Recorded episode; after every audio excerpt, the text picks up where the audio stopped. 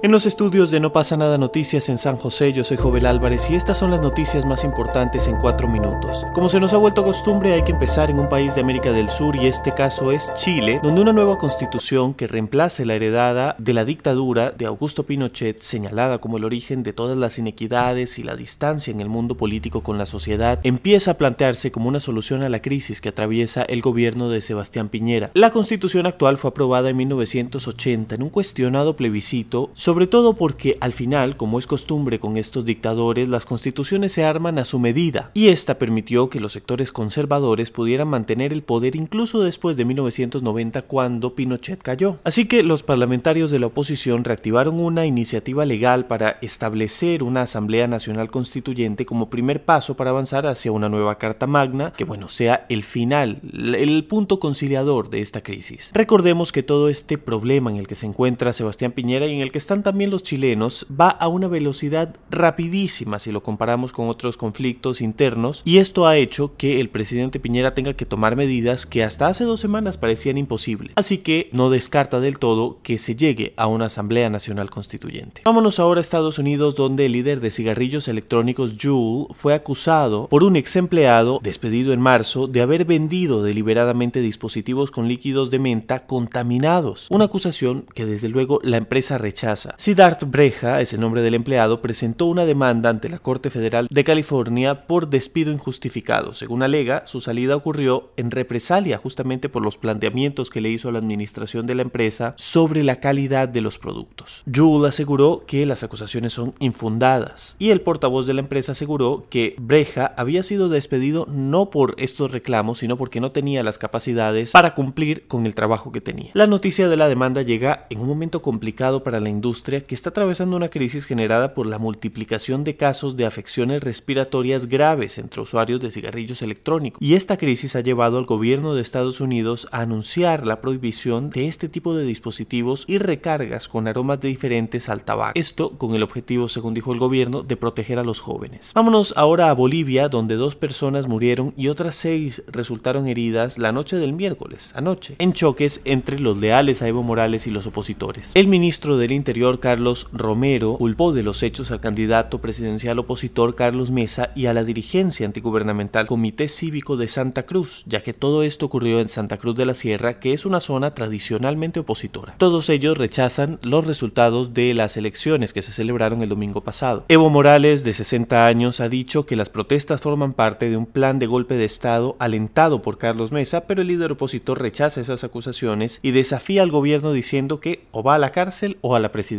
esas son sus dos opciones. Estos violentos hechos, las protestas, se dan después de que el gobierno de Evo Morales y la Organización de Estados Americanos hayan acordado una auditoría de carácter vinculante sobre las elecciones celebradas el 20 de octubre, misma que Carlos Mesa rechaza al considerar que fue un acuerdo unilateral. El secretario general de la OEA, Luis Almagro, precisó en un tuit que los resultados de esta auditoría demorarán entre 10 y 12 días, así que seguiremos pendientes de lo que ocurra en Bolivia. Pasemos a otro tema y esto es curioso porque hoy es 31 de octubre, muchos estarán celebrando el Halloween, pero curiosamente hoy era el día en el que se suponía que el Reino Unido se separaba de la Unión Europea y adivinen qué, no sucedió. Eso sí, Boris Johnson asegura que no es su culpa. Recordemos que Boris Johnson llegó al poder en julio con la promesa firme de que costara lo que costara con acuerdo o sin acuerdo, el 31 de octubre la Unión Europea y el Reino Unido iban a hacer dos cosas distintas. Pero se vio obligado a ceder y a pedir a los europeos una nueva fecha ya que el acuerdo de divorcio que negociaron con Bruselas no superó la prueba del Parlamento británico. Según dice Johnson, si el Reino Unido no ha concretado el Brexit hoy es por culpa del líder de la oposición laborista Jeremy Corbyn por toda la presión que ha hecho para que ello no ocurra. Ahora Johnson teme que las urnas le pasen factura por no haber cumplido